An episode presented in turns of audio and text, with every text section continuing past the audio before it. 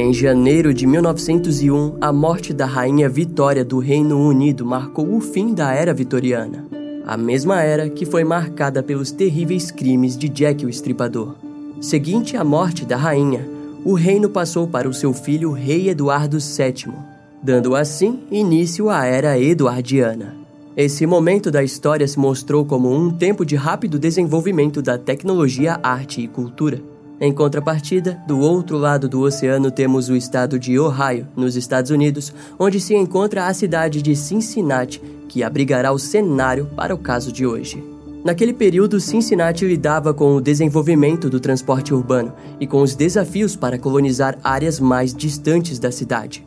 Para solucionar esse problema, os trens surgiram e ligaram o bairro independente de Camsville a Cincinnati. Eventualmente, em Camsville surgiram três grandes linhas ferroviárias que transportavam um número enorme de passageiros. No lado extremo norte, havia a linha ferroviária que conectava as cidades de Cincinnati, Hamilton e Dayton. Esse emaranhado de linhas ferroviárias deu origem a um tipo de teia que foram importantes para a criação da história de toda Ohio. Entretanto, também foi nessa teia histórica que o estripador de Camsville atuou com sua onda violenta de homicídios. Sua existência costuma ser esquecida pelos amantes de true crime, mas no vídeo de hoje apresentaremos os detalhes horripilantes por trás desse assassino em série.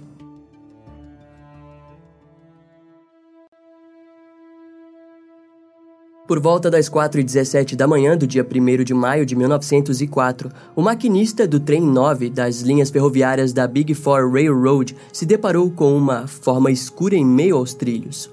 A luz forte do trem iluminou o amontoado estranho nos trilhos e o maquinista, em reflexo, parou imediatamente o trem. Quem desceu foi o engenheiro de trem de carga, que ao se aproximar percebeu que se tratava de um corpo feminino decepado. Incrivelmente, a mulher nos trilhos ainda estava viva, mas devido à sua perna cortada acima do joelho, era fato de que provavelmente ela logo sucumbiria. Ao ser levada para o hospital, a mulher se identificou como sendo Mary MacDonald, de 32 anos. Suas declarações iniciais foram feitas em meio a delírios causados pelos remédios para dor. Infelizmente, nada do que ela disse foi considerado ou sequer sobreviveu ao tempo. Os jornais, no entanto, relataram a tragédia como algo relacionado à embriaguez. Um dos tenentes da polícia de Camsville disse que sua opinião era a de que Mary estava embriagada no dia da tragédia e que caminhava nas linhas ferroviárias quando foi atropelada. Mas os fatos mudariam nos dias seguintes, quando os jornais passaram a compartilhar que uma suposta contusão havia sido identificada atrás da orelha de Mary. A polícia sabia muito bem disso e por aquele motivo passou a acreditar que alguém parecia ter acertado Mary com um objeto contundente. Uma investigação se iniciou e Charles Stegman, cunhado de Mary, foi o primeiro a ser interrogado. Charles disse aos investigadores que no dia 30 de abril havia chegado em casa depois do trabalho e se deparou com Mary e sua esposa conversando. Elas permaneceram bebendo e conversando até as 10 e 15 da noite quando Mary decidiu voltar para casa, mas antes informou que passaria no salão de dança Schuller. Charles contou que sua esposa pediu para que ele acompanhasse Mary até um bonde em Knowles Corner e depois disse à polícia que nunca mais a viu. Contudo, mais tarde, Charles voltou a ser interrogado e disse aos investigadores que havia conversado com o barman Frank Stegman, que o ajudou a refrescar a memória. A verdade daquela noite foi de que Charles e Mary foram até o salão, onde beberam dois copos de whisky. Depois, foram para o salão de dança de John Wagner, na Avenida Spring Grove. Vinte minutos depois, eles retornaram para o salão Schuller, onde beberam mais uma dose de uísque e um refrigerante de limão. As autoridades interrogaram o barman Frank Stegman, que informou que os dois haviam saído do salão por volta da 1h40 da manhã. Curiosamente, 25 minutos depois, Mary foi vista debruçada em um poste de telégrafo por um condutor de trem da Big Four. Nesse momento, a história se tornou confusa para as autoridades porque significava que Mary cobriu uma enorme área em poucos minutos. Motoristas de bondes foram interrogados e informaram não terem visto Mary em nenhum deles durante a madrugada.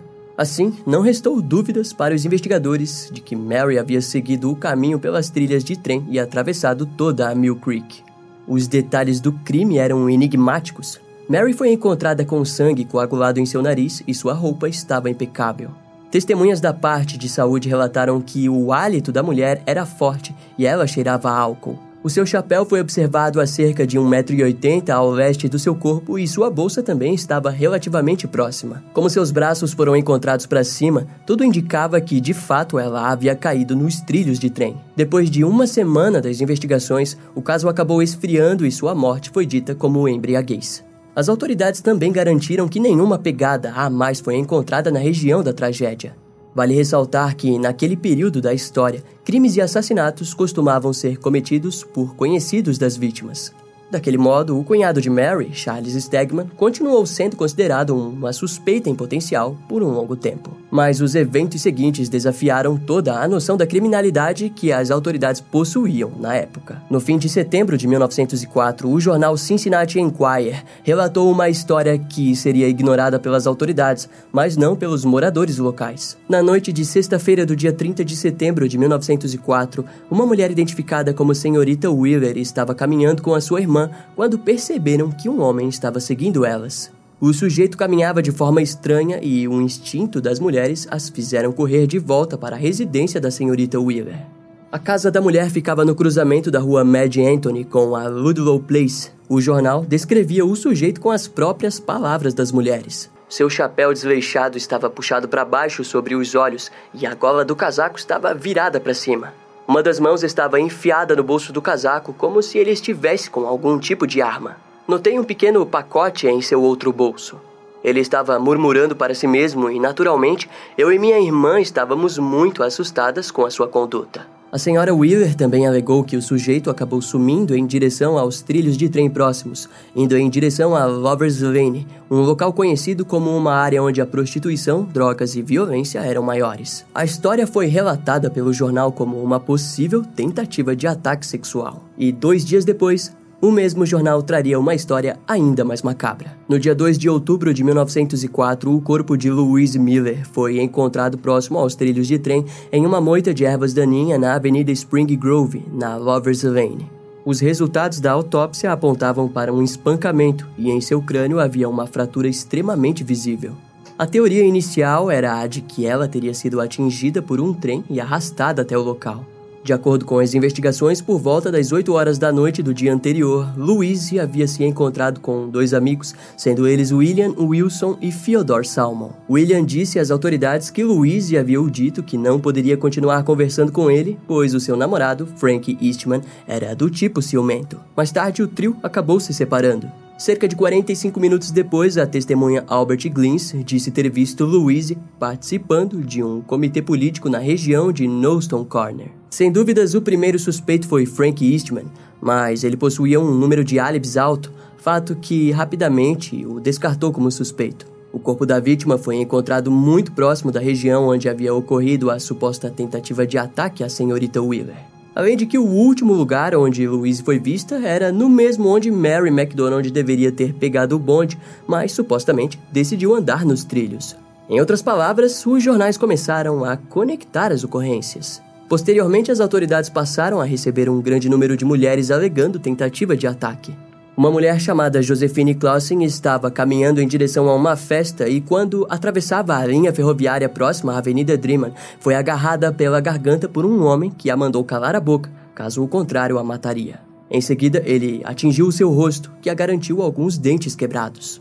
Dois amigos de Josefine vinham atrás dela quando viram algo acontecendo entre os trilhos. Eles continuaram em frente até encontrar Josefine sangrando e lutando para permanecer consciente. Sem pensar duas vezes, eles a levaram até um salão próximo, onde encontraram os dois médicos Alexander Perry e R.H. Wallen. Os dois logo perceberam um enorme corte na parte de trás da cabeça de Josefine, que mais tarde seria dito como um corte feito por um machado. As autoridades descobriram que a bolsa da mulher foi roubada, mas em contrapartida, o agressor deixou o seu chapéu desleixado para trás. Josefine descreveu o homem como baixo, corpulento e com bigode. O ataque permaneceu em conhecimento apenas das autoridades e ficaria assim por um bom tempo. Até que Dorothy Hannaford, filha do ex-prefeito Samuel Hannaford, estava esperando um bonde na esquina da Avenida Spring Grove com a estrada Wilton e ao sudeste do cemitério Spring Grove. Exatamente do outro lado de onde o corpo de Mary MacDonald havia sido encontrado. Era por volta das sete e meia da noite do dia 2 de novembro de 1904, quando ela notou que havia um homem baixo e corpulento a observando de trás de uma árvore. Ele usava um chapéu desleixado e o seu rosto estava devidamente escondido. Em determinado momento, o sujeito saiu de trás das árvores e foi em sua direção. Por sorte, naquele instante, um outro bonde surgiu e um jovem desceu. Aquilo pareceu ter espantado o sujeito, que voltou a se esconder. Eventualmente, o bonde que Dorothy esperava chegou e ela saiu do local. Foi então que, uma hora depois daquilo, um homem saiu de trás daquelas mesmas árvores e agarrou a senhorita Ankebeck. A mulher, no entanto, deu um soco na cara do sujeito e correu. 25 minutos depois, o motorista de um dos bondes passou pela Avenida Spring Grove e percebeu a presença do sujeito. Na verdade, ele passou a suspeitar do homem porque já havia passado mais vezes por lá e ele continuava sondando a região. Mais tarde, o motorista descreveria o homem da mesma forma que as mulheres. Um homem baixo, com um chapéu desleixado, calças escuras e uma jaqueta escura longa. Embora estivesse suspeitando do homem, a noite continuou em Camsville. Foi assim até o amanhecer. A névoa cobriu a pequena cidade e as linhas ferroviárias até que o sol a rasgasse e apresentasse algo diabólico. No mesmo local onde os eventos ocorreram na noite anterior, o corpo de Alma Steinweg, mais conhecida como Alma Steinway, de 18 anos, foi encontrado. A mulher foi atingida por um objeto contundente na cabeça e a cena do crime era brutal. Os enfeites no cabelo de Alma estavam todos juntos à enorme poça de sangue que cobria a região de sua cabeça. O corpo foi arrastado da Avenida Spring Grove até uma cerca que separava a rua no Vale Millie Creek, onde Mary MacDonald havia caminhado pelos trilhos. Assim, tendo que arrastar o corpo por barrancos, o agressor pareceu ter parado para descansar, pois um acúmulo de sangue foi notado pelos investigadores. Após descansar, ele voltou a arrastá-la para próximo aos trilhos ferroviários que ligavam Baltimore a Ohio, entre a Big Four Railroads. A mandíbula de Alma foi totalmente quebrada e muitos dos seus dentes foram vistos em todo o trajeto pelo qual foi arrastada. Curiosamente, em meio ao trajeto foi encontrado o chapéu da vítima e um pacote estranho que guardava sapatos novos, mas que não eram de Alma. Essa pista permanece um grande mistério até hoje. O condutor do bonde que Alma pegou naquela noite disse que a mulher estava acompanhada de um sujeito que frequentemente estava junto a ela e que foram juntos até o final. Essa pista facilmente garantiria o encerramento do caso. Contudo, esse tal homem, que curiosamente possuía as mesmas características sendo baixo, corpulento e usava um chapéu, jamais existiu. A verdade era de que Alma estava acompanhada de dois homens naquela noite, e eles haviam permanecido ao seu lado até o fim, mas depois de descerem do bonde pegaram caminhos distintos. Eles foram localizados pelas autoridades e confirmaram a história. Diante as investigações, foi descoberto que Alma havia pegado um bonde no mesmo local onde Mary MacDonald deveria ter sido levada por Charles Stegman. Alma era uma vítima peculiar. Ela era jovem e conhecida na região devido ao seu trabalho como telefonista. O fato é que, com isso, o seu assassino passou a receber cada vez mais atenção dos moradores locais e da própria polícia. Afinal, Mary MacDonald e Louise Miller eram mulheres que sofriam suspeitas de estarem envolvidas em trabalhos sexuais e, por aquele motivo, foram rapidamente ignoradas. Já a empresa em que Alma trabalhava, a companhia telefônica Bell, ofereceu uma recompensa de mil dólares por qualquer informação que levasse à prisão do criminoso. Alguns relatos começaram a ganhar vida. Um deles era de um homem misterioso que havia aparecido em um bar e perguntado ao barman onde ele conseguiria um trem de carga para fora da cidade. Mas essa pista em específico não levou a lugar nenhum. Até que no dia 7 de novembro de 1904 a polícia interrogou um assediador sexual da região. É curioso ressaltar que esse abusador estava agindo de forma totalmente misteriosa, mas foi na morte de Alma que ele foi levado pela polícia. Essa situação fez com que os moradores de Camsville começassem a questionar a reação das autoridades diante aqueles crimes. Principalmente os moradores mais ricos, que exigiam que as ruas fossem mais iluminadas e que o policiamento aumentasse. Porém, a resposta das autoridades demoraria ainda um pouco para ocorrer, e enquanto isso, o agressor misterioso continuaria a agir.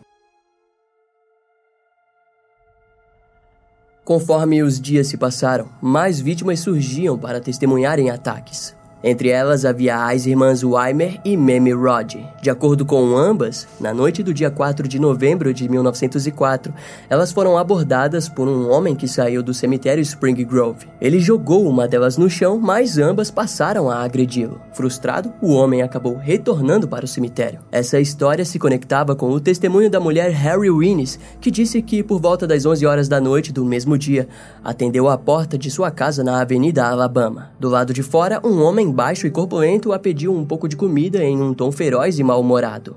Ela acabou negando o pedido e o sujeito fingiu ter voltado para as ruas. No entanto, o sujeito deu um jeito de passar despercebido para os fundos da residência. Horrivelmente, Harry Wines só foi perceber a presença do sujeito quando pisou no quintal dos fundos e o viu parado lá. Antes que pudesse fazer alguma coisa, o homem correu em sua direção e a estrangulou.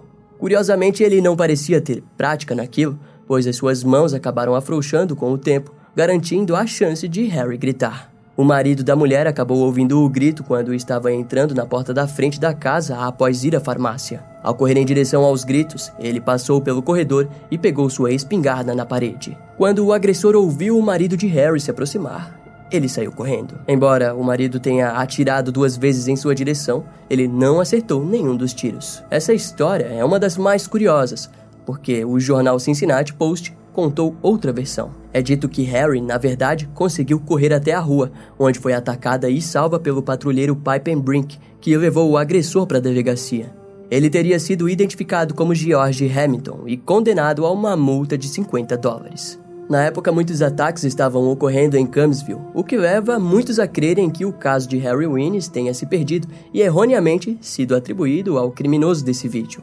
Nós não vamos falar sobre todos os relatos de ataques, mas a gente vai para o mais provável de autoria do estripador de Cumsville. Em 11 de novembro de 1904, Josephine Hewitt foi atacada próximo aos lugares onde Mary MacDonald, Louise Miller e Alma Steinway foram mortas. Era 10 horas da noite quando Josephine retornava para casa. Ela estava passando próximo ao cemitério Spring Grove quando um homem de aparência desleixada se aproximou e tentou agarrar a sua garganta. Josefine, no entanto, correspondeu com um soco no olho do sujeito e em seguida sacou seu revólver. Assustado, ele correu para o cemitério, mas a mulher descarregou todos os tiros no sujeito. Ela não soube dizer se acertou alguma das balas, pois estava tão assustada que apenas atirou e correu. Três dias depois, outro ataque foi relatado. William Wergel e sua mãe Robert Kelly estavam caminhando pelos bosques do cemitério Spring Grove quando se encontraram com um homem suspeito e animalesco. Ao verem aquilo, elas gritaram mutualmente. O homem acabou fugindo e correu em direção aos túmulos do cemitério. Outro relato vem da boca de Philip Gerbic, que supostamente foi atacada duas vezes na mesma noite na Avenida Spring Grove e na Estrada Wilton. Não há muitos detalhes sobre seus testemunhos, mas parece que ela foi atacada e reagiu nas duas vezes. Nesse momento é curioso como em todos os casos em que as mulheres reagiram, o agressor simplesmente não sabia ou não conseguia tomar o controle da situação novamente. Isso nos leva a crer em um indivíduo impulsivo e extremamente desorganizado. Após essa série de ataques, o predador de Camsville permaneceu ausente. O mês de janeiro de 1905 chegou com um certo alívio pelos moradores locais de Camsville.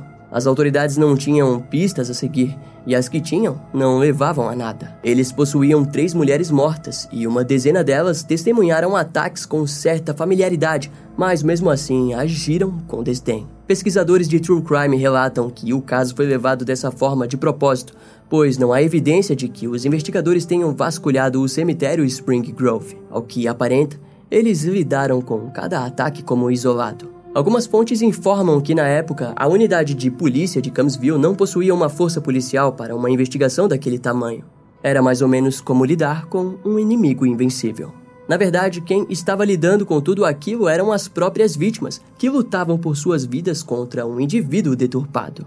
Os jornais estavam apresentando um sujeito que não estava atacando para roubar suas vítimas, algo comum na época. Diferente da polícia, os jornalistas estavam percebendo a natureza peculiar do agressor. Isso tudo nos leva para uma história que se falaria apenas mais tarde.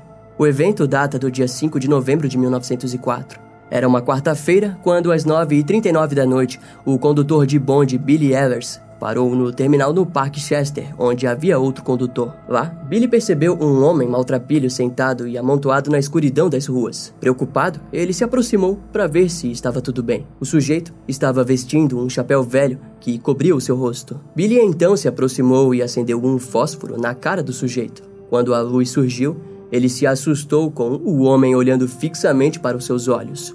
Em seguida, preocupado, Billy o informou que estava muito frio e perguntou se estava tudo bem. O homem resmungou e antes que Billy pudesse ficar para ver o que aconteceria, o segundo condutor gritou do bonde e disse o seguinte: Bem, não é da sua conta se ele está com frio, Billy. Não temos tempo para acender uma fogueira debaixo dele. É hora de partir para a cidade em nossa viagem de volta. Billy voltou para o bonde, puxou a corda do sino e tanto ele quanto seu amigo se questionavam que aquele homem estava fazendo na escuridão daquele local completamente sozinho. Curiosamente, essa história ganhou atenção depois que um dos seus colegas informou que havia visto um homem daquele tipo andando de trem junto a Alma Steinway no dia do seu assassinato. Alguns dizem que o sujeito que Billy encontrou havia matado Alma e fugido até o Parque Chester, onde permaneceu isolado com os pensamentos do seu crime. O predador de Camsville ficaria ausente até a véspera do ano de 1909, quando um novo crime traria sua sombra para os moradores locais. Sendo assim, o corpo de Anna Lloyd, de 36 anos, foi encontrado nos trilhos da cidade. Ela teve a sua boca amordaçada, sua garganta cortada e foi espancada várias vezes na cabeça. Fontes dizem que Anna lutou bravamente contra o seu assassino, mas a diferença de porte físico se sobressaiu. A arma do crime foi dita como possivelmente um cutelo de açougue. A investigação policial levou a crer que Anna foi encontrada pelo seu agressor enquanto esperava um bonde na Avenida Spring Grove.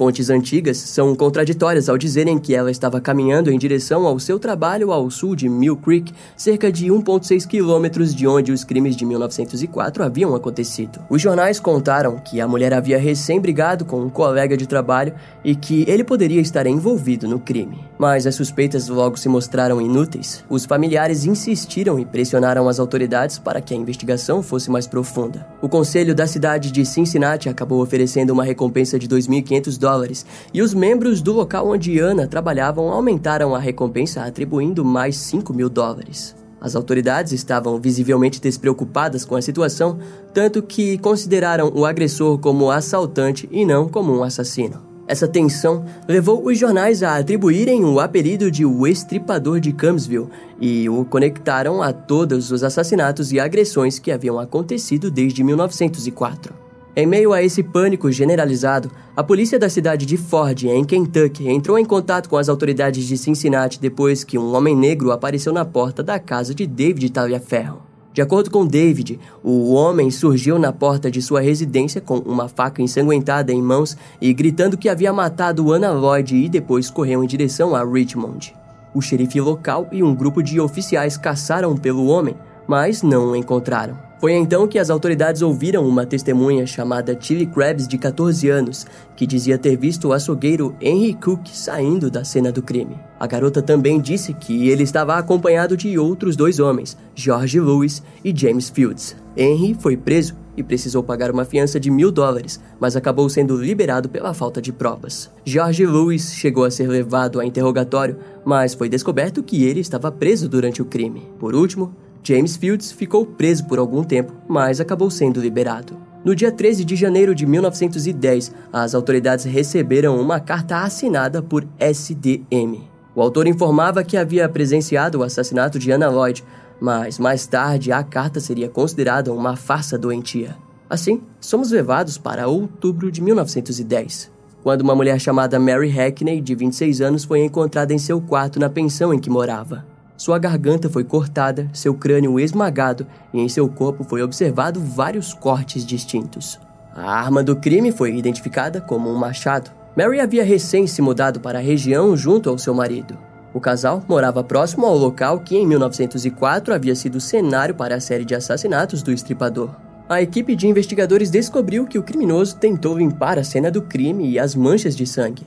Contudo, embora tenha tentado destruir as evidências, ele acabou deixando o machado para trás. Além também de uma marca de polegar ensanguentado no batente da porta. Análises foram feitas, mas não conseguiram encontrar correspondências. Um canal próximo à residência também foi drenado na procura por pistas, mas nada foi encontrado. A falta de pistas e a notável tentativa de limpar a cena do crime apontaram as investigações para o marido de Mary, Harvey Hackney, que tinha encontrado o corpo junto ao dono da pensão. Eles foram presos e levados a interrogatório junto ao motorista Herman Schweiring, mas o trio foi liberado por falta de provas. Após isso, um sujeito chamado Richard Finley, de 48 anos, foi preso sob suspeita de envolvimento no assassinato, mas as investigações não apontaram para mais nenhuma direção e ele foi liberado. Embora seja notável que a forma de agir de um criminoso possa se refinar com o tempo, há quem diga que esse assassinato não é de autoria do estripador de Camsville, pois apresenta um comportamento mais organizado. No fim das contas, o estripador de Camsville parecia ser mais escorregadio do que o próprio Jack, o estripador. É fato para todos nós aqui que os crimes do estripador de Camsville aconteceram há mais de 100 anos. A história desse vídeo já foi recontada centenas de vezes, mas atualmente não há ninguém vivo que tenha vivido aqueles horrores. As famílias das vítimas estão todas mortas. Mesmo que haja uma árvore genealógica, ela provavelmente já se perdeu na história. Mas os detalhes continuam aí para lermos e interpretarmos a personalidade do criminoso. Tudo começa no dia 30 de abril de 1904 com Mary MacDonald seguida de Louise Miller, no dia 2 de outubro de 1904, e Alma Steinway, no dia 3 de novembro de 1904. Essas três vítimas foram encontradas próximas, nas linhas ferroviárias importantes de Camsville. Além do mais, antes de suas mortes, elas foram vistas todas no mesmo lugar, na região de Knowlton's Corner. Mary estava bebendo na região com Charles Stegman antes de possivelmente ser seguida e morta. Louise Miller foi vista em um comitê político e Alma Steinway estava na região ao sair do que seria a sua última viagem de bonde. Teria o predador seguido e estudado suas vítimas através de suas linhas de bonde? É uma pergunta interessante, mas seria possível que um assassino tão desorganizado como ele viesse estudando suas vítimas? A resposta muitas vezes é não. O exemplo disso vem das vítimas posteriores. Mary Hackney, no final de outubro de 1910, e Anna Lloyd, morta em dezembro do mesmo ano. Ambas brutalmente espancadas e mutiladas. Como dito mais cedo, a progressão de violência é indicativa de vários fatores. Fatores esses que supostamente levam o estripador de Camsville para a cidade de Dayton, em Ohio, onde ele teria atuado entre os anos de 1901 a 1909. Mas isso a gente vai ver em outro vídeo. E antes de encerrarmos, precisamos informar que estudiosos acreditam que as informações sobre os crimes foram censuradas. Ou seja, há indícios de que as cinco vítimas também foram todas violentadas sexualmente. E o apelido de Estripador talvez nos indique um cenário muito mais monstruoso do que temos registrado. Esse caso vai ficando por aqui. Eu espero que você tenha gostado. Não esquece de me seguir nas outras redes sociais. Meu Instagram é brian.m com dois M's, E-M-M-E. E não deixe de conhecer o meu canal no YouTube com os episódios mais recentes que irão demorar um pouco mais para vir aqui pro podcast. Eu vou ficando por aqui, até a próxima e tchau.